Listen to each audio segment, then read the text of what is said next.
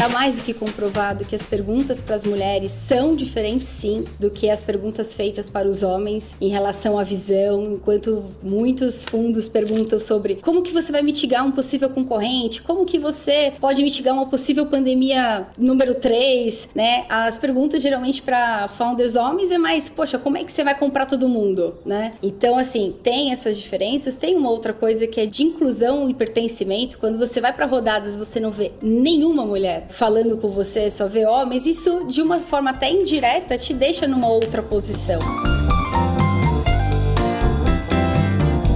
Olá, olá! Está começando mais uma edição do Canary Cast. Eu sou Bruno Capelas, líder de comunicação do Canary. É um prazer estar aqui com vocês para mais uma edição, nosso segundo papo em 2022. Ao meu lado na bancada, ela, Isabel Galera, sócia do Canary. Tudo bem, Bel? Oi, Capelas, tudo ótimo. Tava com saudade de voltar aqui para a mesa. Seja bem-vinda de volta. Hoje a gente tem mais um retorno no Canary Cast, né? Gente que já passou aqui pela bancada conversando com a gente voltando para contar novas histórias. Tô falando da Mariana Dias, CEO e co-founder da GUP. Mari, tudo bem? Tudo bem? Valeu pelo convite, Capelas, Bel. Tô bem empolgada aí pro papinho que a gente vai ter agora. Muito bom. Para quem não conhece a Mari, ela é formada na FEA USP, trabalhou na Ambev por um tempo e aí ela decidiu criar a GUP, que é uma empresa que está mudando a forma como os RHs operam no Brasil. Acabou de levantar uma rodada super bacana, ela vai contar várias coisas dessa história pra gente. Ela já esteve aqui com a gente no Canarycast, no podcast em 2019, falando bastante de cultura. A gente vai falar de alguns outros temas também também de cultura, porque quem lida com RH tá nisso. Mas acho que antes, para a gente começar, eu queria falar um pouco justamente da GUP. Né? A gente conversou a primeira vez no Canarycast em 2019 e vocês tinham acabado de chegar a 90 funcionários. E hoje são mais de 500 pessoas no time. Qual é a diferença de liderar um time de 100 pessoas e um time de 500 pessoas, Mari? Puxa, muito legal. Não lembrava que eu tava, a gente estava com 90 pessoas, né? A gente tinha acabado de se mudar para um prédio onde a gente compartilhava o andar com o pessoal da Canary. Então, realmente é um outro momento. Liderar uma empresa com mais de 500 pessoas é muito diferente né? Não só pelo tipo de liderança, mas o modelo de gestão que tem que suportar esse conjunto de pessoas também ele tem que ser evoluído. Eu acho que tá aí um dos grandes desafios assim da gente, né, como founders, tentar pegar um pouco antes de dar muitos problemas. Então, com 90 pessoas, eu lembro que a gente tinha já entrando na GUP os primeiros diretores, sendo formadas as primeiras lideranças embaixo. Agora a gente já tem cinco níveis de liderança. Então, realmente fica muito mais difícil a gente chegar no do Gupper ali da ponta, né? A gente não consegue mais chegar em todo mundo com 500 pessoas. Então a nossa responsabilidade está em formar muito bem esse time de diretoria para que eles tenham o mesmo nível de comprometimento com a cultura que a gente founder tem, para que eles passem esse mesmo comprometimento para todas as lideranças que estão embaixo. E isso eu acho que é muito complexo, né? E quando eu falo de modelo de gestão, porque eu acho que está super atrelado também ao modelo de liderança, é como é que a gente faz para as 500 pessoas estarem todas unidas na mesma mesma visão, todas remando para o mesmo lugar. Quem conhece a gente há mais tempo sabe que desde o comecinho, mesmo quando a gente tinha 10 pessoas, a gente sempre foi muito fanáticos por metas, por como desdobrar os indicadores, os economics, o que, que cada pessoa precisava fazer. E quando a gente sai de 90 para 500, esse modelo teve que evoluir também. Então, antes a gente, por exemplo, tinha um modelo de gestão de metas trimestral, para 500 pessoas a gente tem um modelo de gestão de meta semestral, porque a gente acredita que agora a gente precisa de uma visão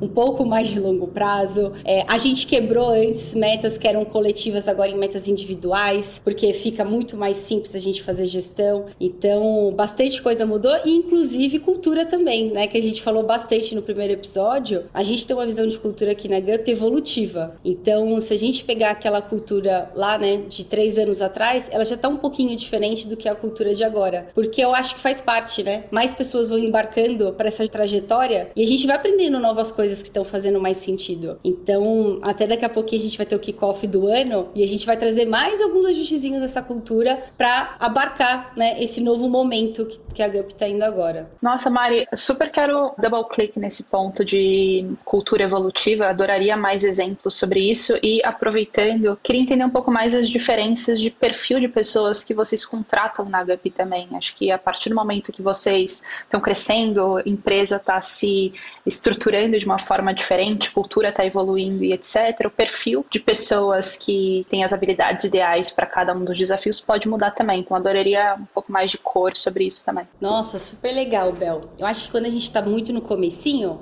a gente precisa mais de um perfil super generalista que aquelas pessoas que vêm assim pra guerra, né? Positivamente aí junto com a gente, de tentar abraçar o desafio que tem naquele momento. Então eu lembro da Dedila, que foi nossa primeira funcionária. A gente contratou para ser uma pessoa voltada para sucesso do cliente. Passou duas semanas e falou assim: Deds, muda. A gente precisa que você vá para vendas. E ela mudou rapidamente. Agora, quando você tá maior, você vai precisando de mais pessoas especialistas. Então, um pouquinho do perfil nesse crescimento que vai mudando, eu vejo que é em relação a isso. Outra coisa que é à medida que a gente cresce, a gente gente vai tendo a necessidade de trazer mais gente sênior também. E aí entra em um ponto que eu vejo todo mundo sempre discutindo, né? Qual que é esse balanço certo da gente trazer gente sênior do mercado, super preparada, com experiências que já estão à nossa frente, para até ajudar a nos ensinar as coisas, e o quanto que a gente abre espaço para as pessoas que estão dentro. Nossa, aí tá uma equação que assim a gente está aprendendo ainda, que eu acho ela super complexa. Vou contar um pouquinho da GUP e da onde que vem os aprendizados e desafios que a gente está vendo em relação a isso.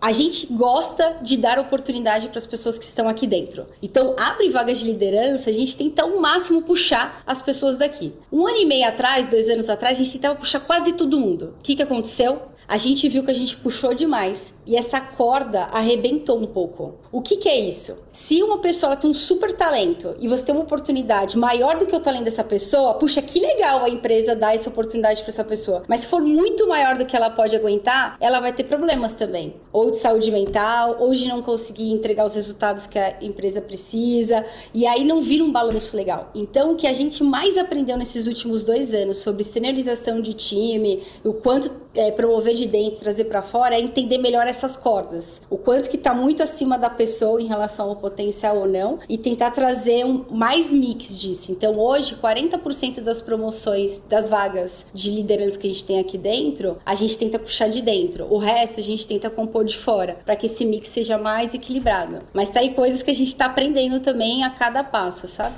É muito legal isso, Mari. E aí acho que eu queria um pouco da tua visão de comer a comida do cachorro, né? Eat your own dog food, que é uma frase que a gente fala bastante, né? A Gup, muito do que a Gup faz começou com ajudar as empresas a recrutar e selecionar melhor as pessoas. Como é que a Gup usa a própria Gup para contratar? Perfeito, boa. A gente, desde o comecinho, falando um pouquinho também do produto da Gup. O produto da Gup, ele começou com uma inteligência artificial para identificar perfis, né? Só que no começo não tinha inteligência artificial, era eu e Bruna selecionando nas madrugadas, né, tudo. Então, foi a gente ajudando aquele Inteligência algoritmo. natural.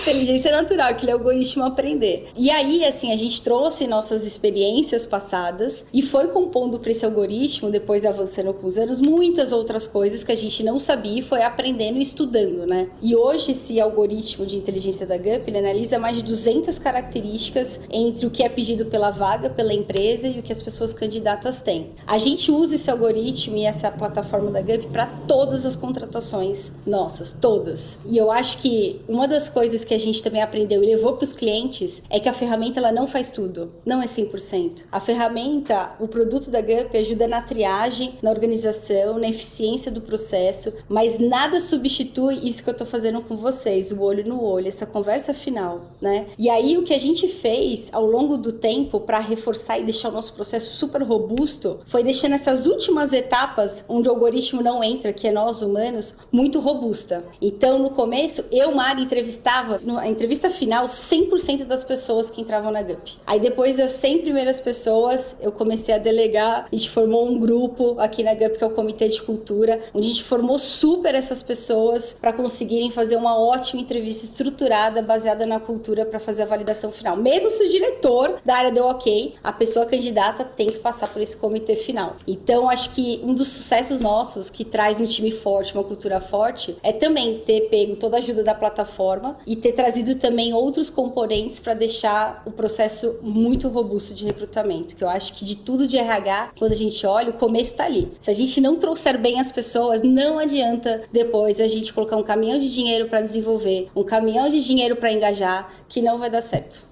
É legal isso, Mari. E eu queria perguntar uma coisa, que eu vou sair do script aqui, que é o seguinte: muito da experiência da GUP é ajudar as empresas, mas vocês também precisam ajudar a pessoa que está na outra ponta, que é o candidato. Como é que vocês sentem essa parte da cultura dentro de um processo seletivo para o candidato? Porque às vezes tem essa experiência, pô, passei, sou habilitado, tenho tudo, mas eu falhei na cultura. Já vi muito amigo reclamando disso. Como é que é a experiência de vocês com isso para os candidatos? O que vocês ouvem dos candidatos nisso? E como é que isso mudou o produto? Nossa, acho que o produto ele tem se modelado bastante a partir dos inputs dessas pessoas candidatas, né? Hoje a gente tem mais de 22 milhões de usuários, né, candidatos dentro da plataforma. Ou seja, é 10% da população brasileira. Exatamente.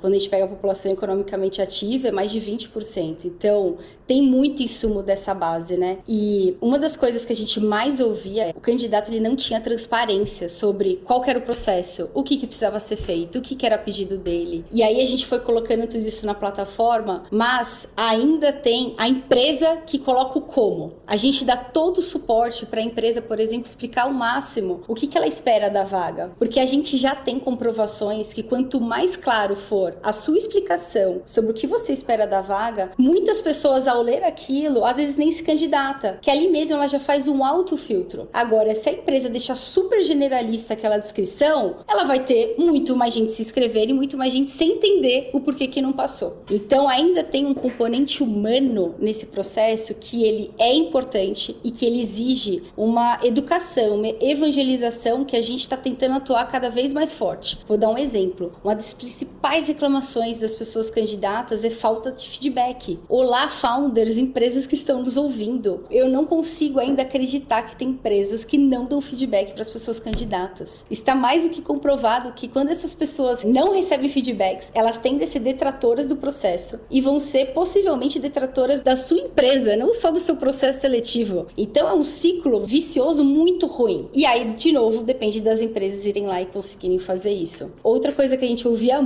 é das pessoas não entendendo por que, que não passou, que nem você falou. Puxa, eu tenho todos os pré-requisitos, por que, que eu não passei? Aí esse ano a gente, ano passado a gente lançou um negócio que é mostrar a concorrência da vaga. Tem vagas hoje, gente, pelo alto desemprego da GUP, que tem um milhão de inscritos. Tem vaga para assistente administrativo que tem 80 mil inscritos. Quando a gente vê esses números a pessoa não passa, ela fala assim: puxa, agora eu entendi, não é que eu não estou preparada, é que pode ter pessoas não tão preparadas. E aí a gente está começando agora a dar mais transparência do que, que faltou para essas pessoas para elas conseguirem se preparar. Então, um pouquinho disso. Tudo isso que está falando é meio que música para ouvido de investidor, né, Mari? Porque você acaba pegando várias oportunidades de novos produtos para incorporar dentro da solução da GUP, basicamente. E eu lembro lá no começo, quando vocês eram uma solução extremamente focada em melhorar a vida da pessoa que estava ali no RH recrutando. Então tinha toda uma questão processual de maximização de eficiência.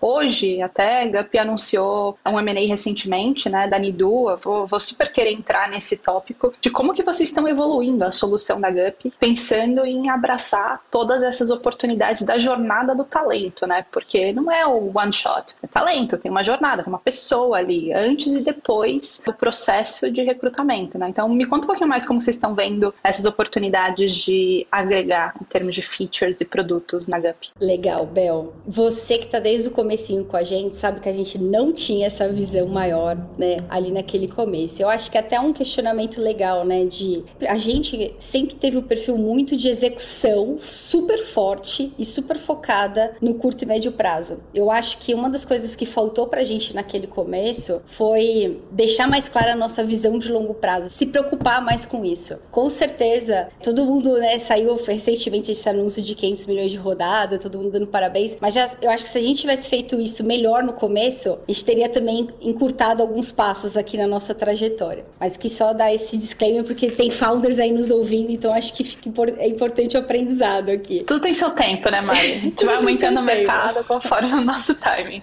Exatamente. E aí, assim, então à medida do tempo que a gente foi vendo que a gente estava fazendo muito bem a parte que a gente tinha se proposto, que era recrutamento e seleção, em 2020 a gente falou, puxa, será que não faz sentido a gente dar mais um passo? E daquele medo, né, Bel? Puxa, será que a gente não vai desfocar? Será que isso não é abraçar? Não é que estava faltando tempo, né? Quer dizer, sobrando dando tempo pra gente. Não, né? Pelo contrário, a gente também tava cheio de pepinos, ainda um monte de desafio em recrutamento, mas a gente falou, a gente precisa dar um passo para conseguir validar uma tese de se a gente quer abraçar outros ecossistemas para ajudar em empregabilidade, que tá claro que não é só recrutamento, tem muito mais coisas, precisa ver se a gente consegue realmente desenvolver e escalar novos produtos dentro de casa. Foi aí que a gente começou a desenvolver o segundo produto da Gup, que foi a admissão. Bel trouxe muitos aprendizados pra gente, desenvolveu um novo produto completamente diferente, uma nova persona, né? Porque quem usa o produto de admissão é diferente de quem usa o produto de recrutamento, é um novo tipo de venda, tudo novo, foi muito desafiador e foi muito legal. Trouxe bastante aprendizado sobre como desde fazer esses MVPs, como escolher bem esse ICP dentro de casa que dá para ser testado de forma muito mais fácil quando você já tem uma base instalada. E na hora que a gente lançou para o mercado, nossa, aprendizado de go to market, aprendizado de nicho, como que você nicha bem a escala de um novo produto que você já tem uma base instalada. E aí o legal é que a gente aprendeu tanto que a gente gostou desse negócio,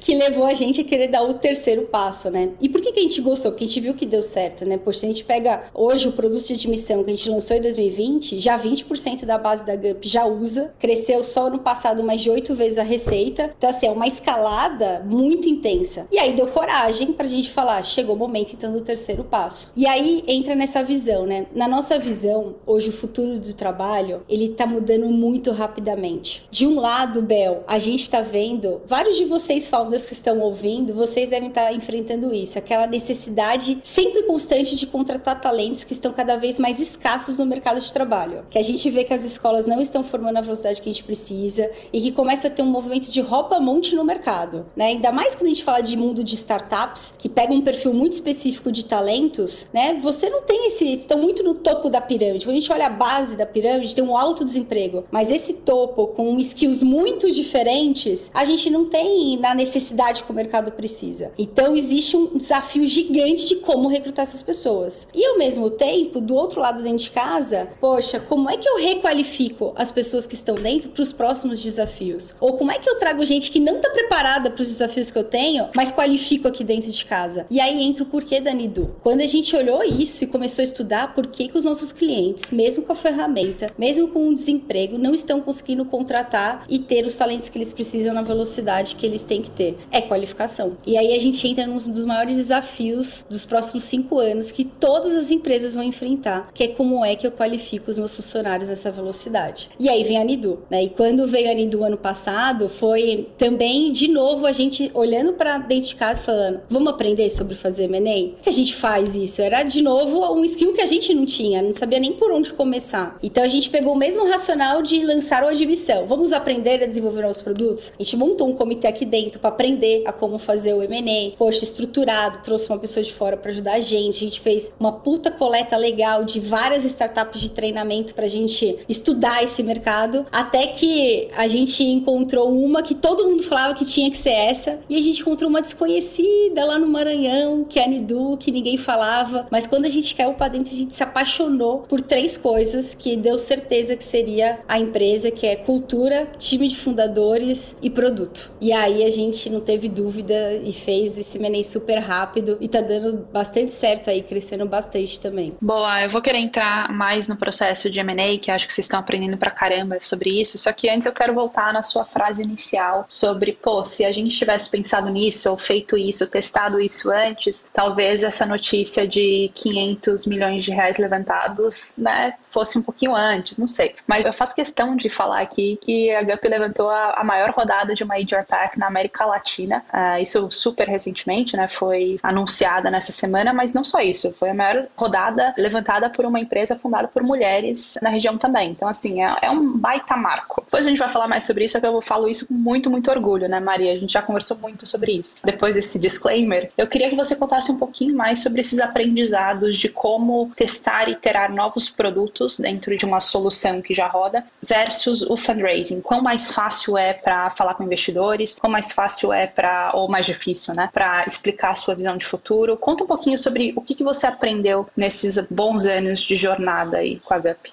Acho que é importante também dar a observação aí que, para a gente, escalar novos produtos era uma parte importante da nossa tese de investimento e expansão. Porque quando a gente olhava o nosso mercado de recrutamento, é um mercado mais limitado. E quando a gente olhava o mercado que a gente estava querendo visar, que era o de empregabilidade, que é um mercado gigantesco, isso vai além de recrutamento. Então, nesse momento, quando a gente conversava com os investidores, o mercado, todo mundo perguntava a mesma coisa. Mas será que vocês, pô, brilhantes, conseguiram escalar super bem recrutamento. Mas será que vocês conseguem escalar novos produtos? Sempre vinha a parte do será. E aí que a gente falou, puxa, só que eu tava ouvindo isso já há alguns anos. Será? Será? Será?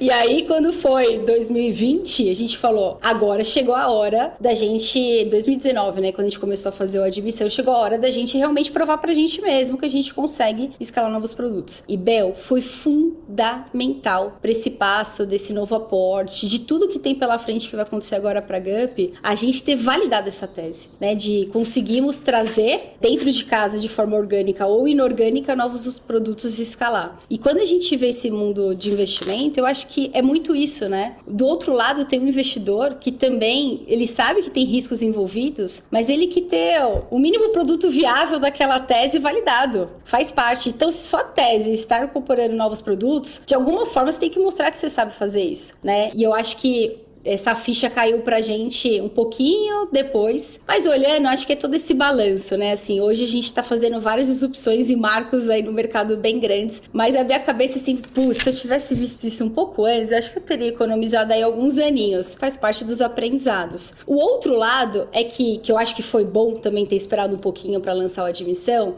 é que quando a gente lançou, a gente tinha uma base gigante já de clientes. Então, para escalar novos produtos, quando você tem uma base grande, uma NPS alta, é muito mais fácil, porque o cliente fala: Eu gosto de você, deixa eu tentar. Então, se tem mais clientes que gostam de você e falam: Deixa eu tentar, puxa, a gente fez um cálculo, a gente demorou quatro anos para escalar o recrutamento e seleção no tamanho que a gente chegou com admissão em apenas um ano. Então, olha só a proporção disso, né? Isso é muito legal. É, Mário, eu queria dar um double click na parte de fundraising, e acho que, que você já deixou a entender, né? Que teve momentos difíceis e momentos mais fáceis de fundraising, e acho que a tua história te transforma um pouco em referência para outras founders, mulheres, né? Vou dar um double click nessa parte do, do maior aporte, uma empresa por duas fundadoras. Eu queria entender um pouco que dicas que você dá, que conselhos que você dá para fundadoras que te procuram como inspiração, como referência, até se é um lugar que você se sente confortável de estar, né? Como referência no mercado. Olha, eu por alguns anos eu não me sentia confortável de estar. Eu acho que eu neguei, principalmente nos dois primeiros anos da GUP, quando o pessoal me perguntava assim: "Ah, qual que é a diferença de ser falando mulher?". Eu negava completamente. Eu falava assim: "Não tem nenhuma diferença. Para com isso. Me faz qualquer outra pergunta que você faria para homens". Mas eu acho que isso foi até da experiência anterior que eu tive numa outra empresa, de formação, e depois eu fui aprendendo, eu fui me desconstruindo em relação a isso e comecei a enxergar várias coisas que existiam existiam. Tá mais do que comprovado que as perguntas para as mulheres são diferentes sim do que as perguntas feitas para os homens em relação à visão, enquanto muitos fundos perguntam sobre como que você vai mitigar um possível concorrente, como que você pode mitigar uma possível pandemia número 3, né? As perguntas geralmente para founders homens é mais, poxa, como é que você vai comprar todo mundo, né? Então, assim, tem essas diferenças, tem uma outra coisa que é de inclusão e pertencimento, quando você vai para rodadas, você não vê nenhuma mulher falando com você, só vê homens, isso de uma forma até indireta te deixa numa outra posição, né? Então,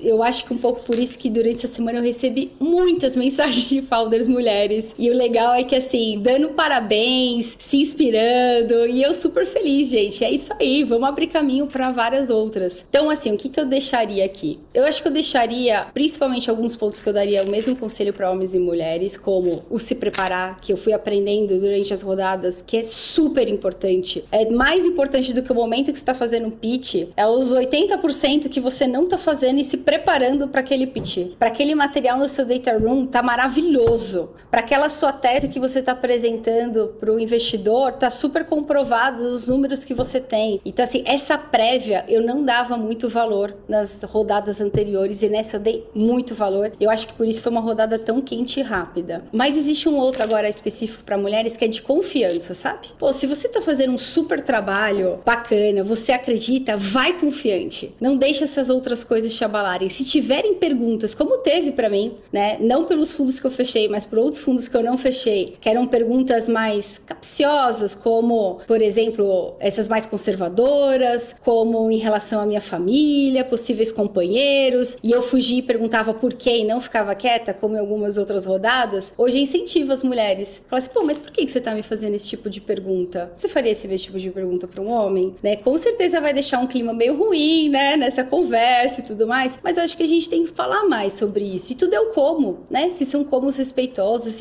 eu acho que o mercado tá evoluindo sobre isso. Então, é engraçado que até é, alguns fundos que eu passei e foram para um lado mais, né, desse sentido, eu nem quis uma segunda conversa, né? Valorizar realmente fundos que acreditam em você, pela pessoa que você é, pelo que você está construindo e pelo time que você está construindo.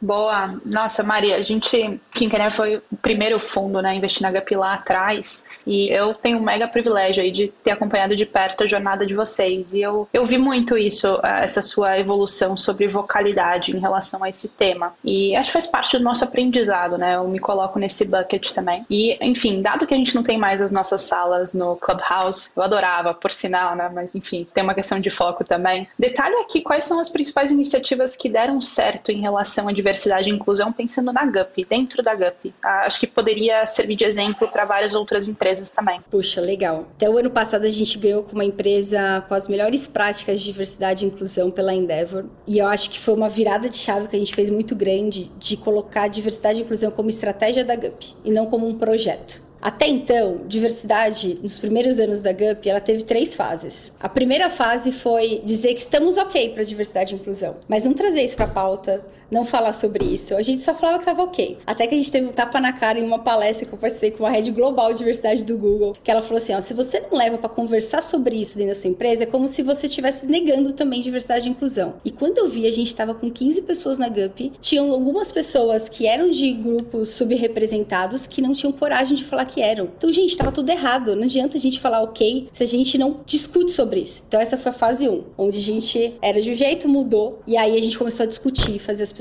falarem, falar assim, ó, oh, vai ter festa, eu quero que você traga seu, é, se você é homossexual, seu namorado, sua namorada, é, começar a falar sim sobre práticas que nós temos que fazer de inclusão também dentro da GUP, mas tudo de uma forma desestruturada. Até que entra 2020, onde a gente vai para a terceira fase, que é vamos estruturar tudo isso daí que tá meio não muito organizado. E aí a gente monta um comitê de diversidade e inclusão dentro da GUP, onde a gente deixa claro para o time inteiro que isso passa a ser uma estratégia nossa, onde a gente atuar em três grandes pilares para três próximos anos. O primeiro pilar seria colocar a GUP como referência em diversidade e inclusão, pensando em composição interna de time. A gente já tinha 50% de mulheres, a gente já tinha 30% de pessoas negras, que são os principais indicadores e vários outros que as empresas estão colocando para daqui cinco anos a GUP já tinha. Só a gente falou assim, vamos levar essa barra? Então vamos colocar 50% de mulheres em todos os níveis de liderança? Vamos colocar pessoas negras também representadas nos níveis de liderança e assim por diante? E aí a gente traz metas internas bem audaciosas para a gente começar a trabalhar aqui internamente. O segundo pilar foi como é que a gente leva isso para os clientes? Porque hoje a GUP mexe com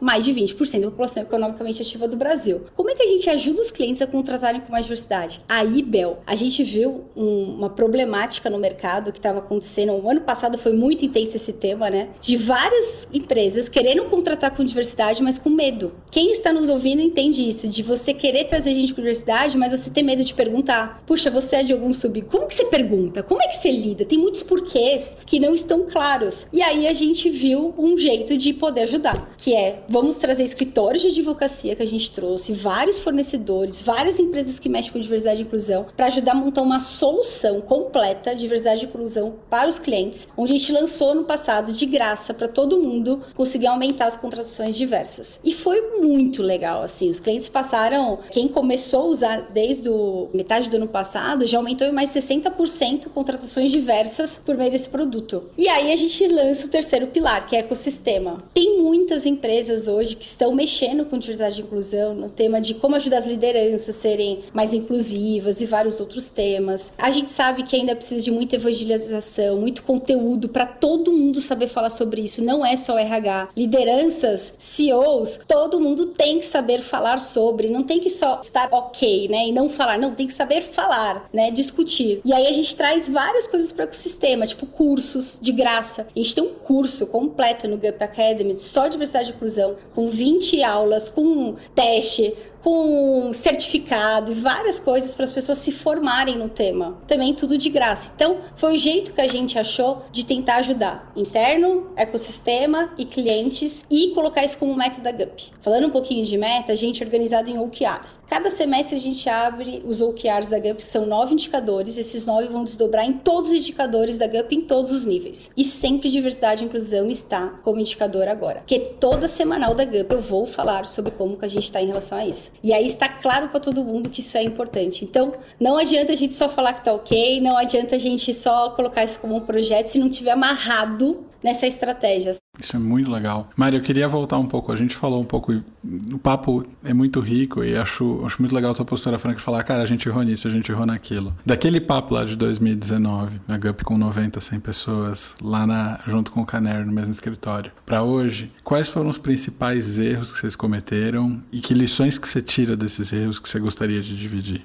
Nossa, legal. Acho que nesse 2019, a gente ainda estava no momento de muita garra, assim. E não que a gente não esteja agora, mas teve que entrar mais composição de planejamento, de estratégia do que antes, né? Então a gente tem um valor que é garra para fazer dar certo. E até o como a gente fala desse valor mudou de 2019 para cá. Olha que é, é isso que eu acredito de cultura. A cultura ela dá o, o como das coisas. Então a gente percebeu que assim, gente, super legal a gente ser muito esforçados para tentar fazer o negócio, mas assim, não adianta a gente sair correndo bater no muro. Então vamos dar um passinho atrás, pensar melhor nas coisas, fazer um planejamento mais robusto agora. E aí a gente, pô, com isso mais um pouquinho mais validado, aí a gente por todo o nosso fator de garra. Isso fez que a gente desse uma ajustada no como a gente conta esse valor de garra para fazer dar certo. Isso fez que a gente mudasse até como a gente faz o OKR na GUP, que antes era trimestral e passou a ser semestral porque exige uma composição de planejamento. Então, esse foi um ponto importante para a gente de aprendizado. Deixa eu ver, outro ponto de aprendizado. A gente começou a falar muito na GUP de reinvenção de 2019 para cá. Por quê? Porque muitas pessoas que foram extremamente essenciais para a gente chegar até 2019, elas começaram, algumas pessoas ali, a podendo perder relevância nos próximos passos 19 até aqui. E aí a gente começou a falar muito de, gente, a gente tem que ter uma visão de agradecer muito tudo que aconteceu, dos como a gente fez até chegar até aqui. Mas assim, sem apego para a gente ir para os próximos passos. E a gente começou a falar pra caramba da nossa auto-reinvenção.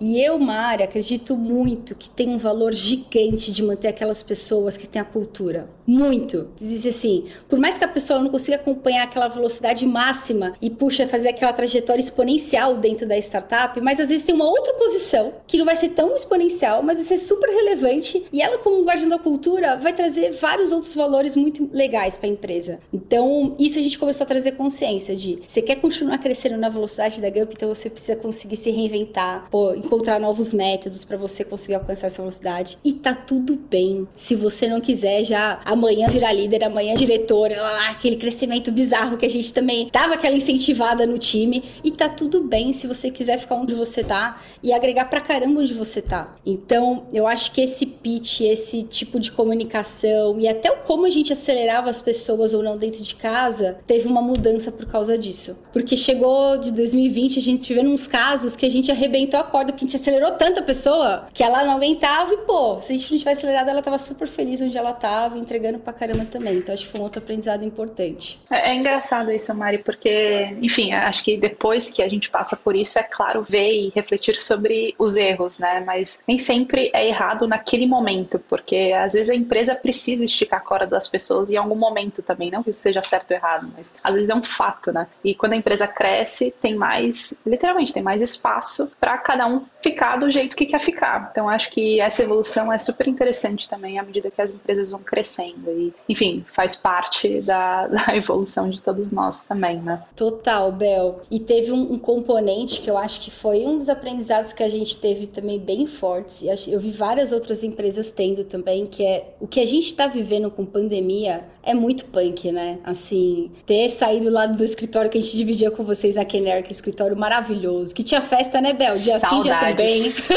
Sim. tinha capela, você não estava naquela, mas tinha festa quase todo dia da GUP daquele escritório, era um terror. Você me fez ir de pijama é... um dia. a gente fez a turma da Kenner de pijama, olha isso. Pra quem não conhece a Bel, eu diria que isso assim, é um grande feito. Olha, foi incrível. Então, assim, a gente sempre teve uma cultura muito unida, muito festeira, e do nada, todo mundo ir para casa, né? E ninguém mais se vê, assim, presencialmente, foi um choque muito grande. Então, acho que teve um aprendizado de saúde mental, de como balancear as coisas também, para essa corda, acho que, né, de tudo, assim, o aprendizado da corda, para mim, é muito relevante. Para essa corda estar saudável, também foi importante pra gente manter as pessoas bem, felizes, porque o crescimento acelerado, ele é punk, né, gente? Assim, senão todo mundo enlouquece, entrega todos os resultados, mas todo mundo infeliz, burnoutado, não vai adiantar nada, Tiro né? no pé, né? Exato. Faz sentido nenhum. Com certeza. Mari, deixa eu flipar um pouco a conversa, voltar para aquele assunto de M&A, de, enfim, dominação mundial e etc. Você contou a história do produto de onboarding, né, de admissão que vocês construíram dentro de casa. E eu lembro, tinha a célula lá no final de 2019, lançou em 2020, etc. Eu lembro bastante disso. E você contou da Nidu, que foi uma aquisição focada em educação corporativa. Me conta um pouco mais o racional de você desenvolver dentro de casa uma nova feature, um novo produto versus comprar e depois como que vocês estão se estruturando para outros M&As eventualmente também. Boa.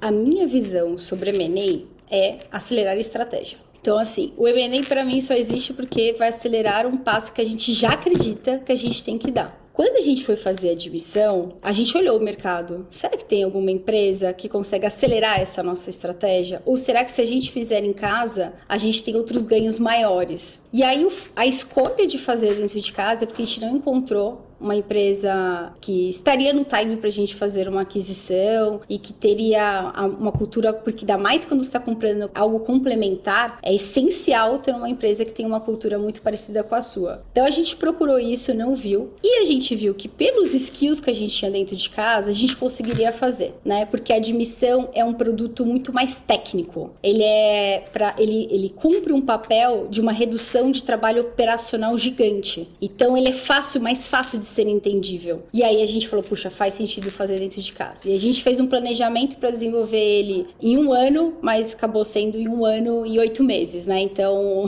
trouxe vários aprendizados para a gente também de time. Quando a gente foi para o próximo passo, então estava claro que o próximo passo era a parte de educação corporativa, por toda essa sistemática de qualificação e requalificação do impacto de empregabilidade. A gente também trouxe os dois planos. O que levaria a gente a fazer dentro de casa? O que, que a gente não tem de skill? Que skills teríamos que buscar, quanto de investimento a gente precisaria, quanto de tempo. E aí a questão tempo pesou a gente viu que era um produto extremamente mais complexo, com conhecimentos que a gente não tinha dentro de casa, e aí fez a gente querer olhar para fora. Será que tem empresas com uma cultura semelhante estão fazendo algo super legal e que esteja num timing que a gente consegue trazer? E foi por isso que a gente foi olhar, porque a gente viu que a gente ia demorar muito para conseguir fazer isso dentro de casa. E aí quando a gente foi olhar, eu lembro que no começo as primeiras empresas que a gente olhou não teve um, um match de cultura e como isso é importante, né? A gente fala tanto de cultura assim para dentro, mas tem que ter um match com os sócios investidores, de uma certa forma. E tem que ter muito match no M&A. E eu lembro que a gente já estava avançando muito com uma outra startup quando a gente conheceu a Nidu. E aí a gente fez um management apresentation, assim, é, com todo o time da GUP, o time deles. E aí acabou esse, essa reunião. Duas pessoas da diretoria da GUP me ligaram e falaram assim: Eu não sei o que você vai fazer, mas você tem que trazer esse time pra GUP.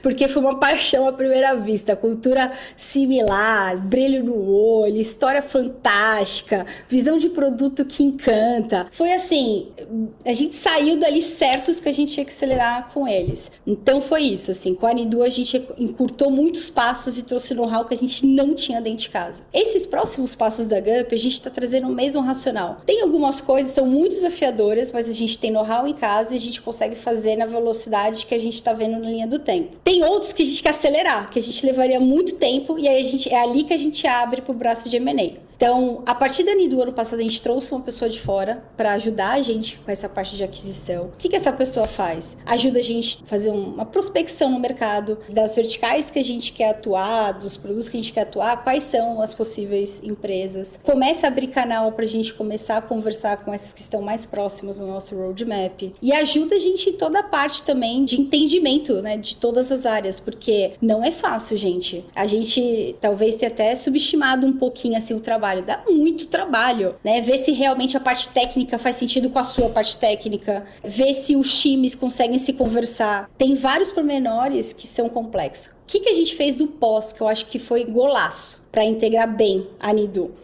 A gente criou um comitê aqui dentro de integração semanal, onde a gente montou todo um plano muito bem feitinho por áreas, com prazos, colocou isso em meta de todas as pessoas envolvidas, para desde que a Edu entrou, que faz praticamente quatro meses, até final de dezembro, a gente está com toda a parte de back-office integrada e está com tudo integrado. Quando a gente foi conversar com algumas pessoas do mercado que estavam fazendo integração de M&A, eles falavam assim, vocês vão demorar pelo menos um ano. A gente demorou quatro meses.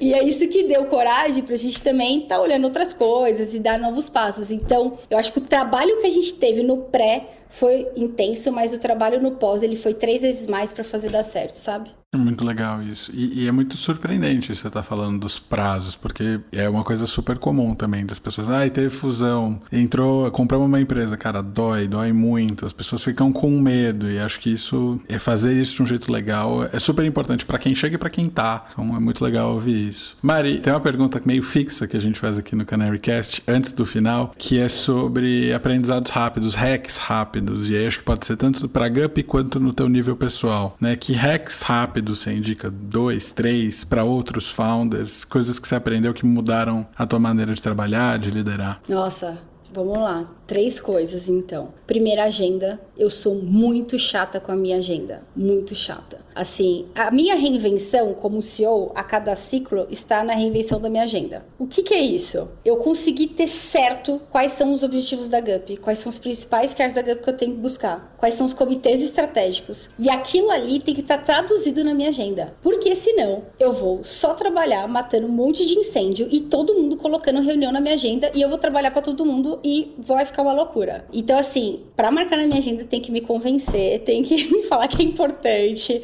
eu deixo bloqueado assim os espaços em branco quando eu não quero que marque nada para eu poder pensar nas coisas, assim, bloqueado, proibido de marcar qualquer coisa. Porque senão assim, hoje, por exemplo, um ano atrás, eu tinha um décimo já da complexidade que eu tenho hoje. Só que eu tenho mesmo 8 horas, 10 horas por dia de agenda. Por isso que eu acho que a agenda é tão estratégica. Então eu tenho toda uma organização, uma sistemática bem doida ali para conseguir encaixar as coisas. Segundo, OKRs. Gente, o crescimento da GUP está diretamente correlacionado à evolução de fazer OKRs dentro da GUP. OKR aqui é um negócio muito sério pra gente. Putz, muito sério como, assim? Ele, por exemplo, não leva, ele não vai entrar na remuneração variável do Gupper, porque eu não acredito nisso. Eu acredito que OKR a pessoa tem que querer puxar para cima, mas ele tem que levar a sério. Então a gente faz toda uma sistemática para que todo mundo leve super a sério o OKR, mesmo não estando diretamente relacionado à sua remuneração variável variável e que ele seja super bem cascateado. Gente, sem brincadeira, semana passada foi pré-anúncio. No pré-anúncio que eu tava louca falando com um monte de gente, eu gastei umas 20 horas em cascateamento de OKR. Por quê? Porque cascateamento de OKR é deixar claros os combinados. E nesse crescimento maluco, é muito fácil as pessoas não terem claro o que elas precisam fazer. Porque é tanta coisa que às vezes o que é prioritário não tá claro.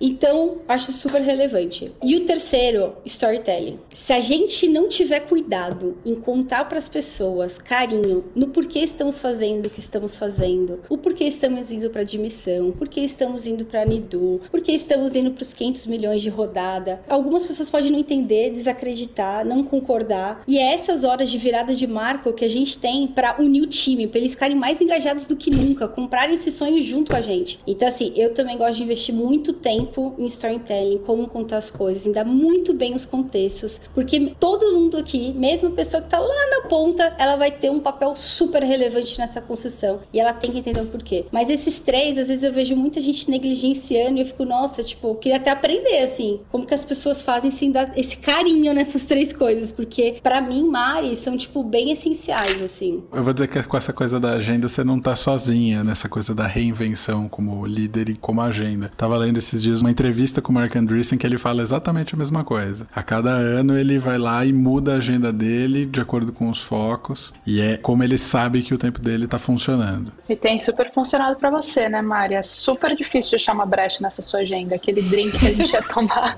em 2019. Olha o feedback aí, Cabela. né? Então, assim, você que está ouvindo a gente, assim, sinta-se privilegiado, que a Mari pode dividir uma hora da agenda dela com a gente. Com certeza, super prazer.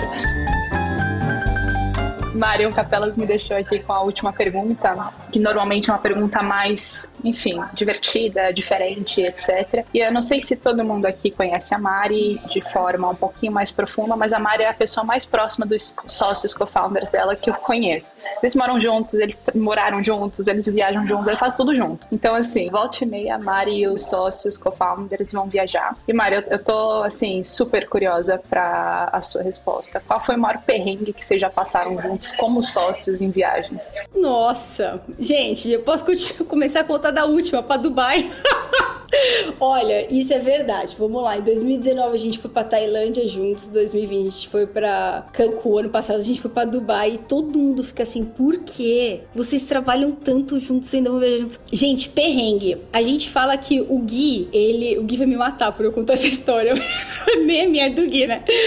O Gui adora dar uma passada de mal nas viagens. Adora, assim, né? Então lá na Tailândia ele comeu alguma coisa estragada. Sempre tem a ver com comida, assim. Comeu alguma coisa estragada foi parar numa UTI lá em Fifi e a gente num barco oito horas para chegar em Fifi. Esse menino morrendo de sede, sem uma água e eu lá, né, pedindo água no barco para alguém dar que a febre dele dá volta pra caramba. E ele ficou internado alguns dias lá e a gente, né, tentando salvar o Gui pro Gui ficar bem, mas pô, no final deu tudo certo, gente, deu tudo certo, ele voltou. Depois a gente foi Cancún, o Gui passou mal de novo, né, mas tudo bem, a gente recuperou o Gui.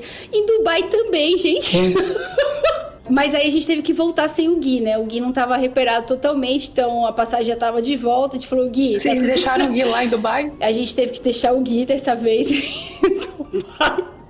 Mas, gente, é importante que a gente se adora e mesmo assim, né, a gente continua viajando. O Gui disse que talvez não vai viajar o próximo Réveillon com a gente. Justo, zero julgamento. Justo, zero julgamento, né? Compreensível total. Mas é muito louco, assim, porque acho que isso é muito diferente mesmo na gente. A gente é muito próximo, a gente discute pra caramba. Nossa, eu discuto muito com os três de formas muito intensas, mas a gente sabe separar as coisas. Então, a gente viaja viaja, a gente não fala de Gup, incrivelmente. Porque se a gente falar de Gup, a gente vai estar trabalhando. A gente não consegue que nenhuma outra pessoa, ah, fala uma coisinha, absorve mais ou menos. Não, porque a gente pode, a gente é dono do negócio. Então, qualquer coisa que você falar de Gup, eu vou ficar remoendo aquilo a viagem inteira. Então, é o nosso combinado. Se é pra descansar, não vamos falar de Gup, vamos descansar, se aproveitar. E acho que o fato de estar os quatro até hoje dentro é que a gente tem um poder de reinvenção muito grande, mas por quê? Porque a gente se ajuda. Depois eu vou descobrir como é que é essa coisa de viajar intensamente com outros founders. Vamos ver se vou começar essa pesquisa aqui no Canarycast. Mas, Mari, queria super, super te agradecer. Obrigado por esse espacinho na sua agenda pra gente bater esse papo. Foi ótimo. Espero que daqui a uns dois, três anos a gente chame de novo aqui no Canarycast pra contar outras aventuras da Gup. Poxa, gente, super obrigada. Eu tenho um carinho gigante por todo o time da Canary, que foi, não canso de dizer, essencial. Quem não sabe, quando a Canary entrou como sócio nosso em 2017, a gente estava quase falindo. Os quatro founders, que hoje ficam viajando aí pra fora e que na época não tinham nem salário praticamente, a gente estava sem ganhar um real há alguns meses para conseguir pagar os funcionários. E tinha algumas propostas de investimento, mas que a gente não queria, porque não fazia sentido, até que apareceu a Canary e poxa, ajudou muito a gente. Até gosto de dizer que quando eles apareceram, assim, eu nem acreditei, né? Que assim, pô, como assim? Um fundo que vai negociar e fechar um negócio em tão pouco tempo. e que vai fechar conversando com os founders, querendo conhecer os founders e não alguma outra planilha. Então, foi muito especial, assim. Então, sou muito grata, contem comigo e daqui dois anos a gente volta para dar mais boas notícias aí. Obrigada, Mari. Sempre um prazer. Boa, valeu, Capelas. Valeu, Bel. Valeu. Valeu. Um, um beijo. Este podcast foi editado pela Maremoto.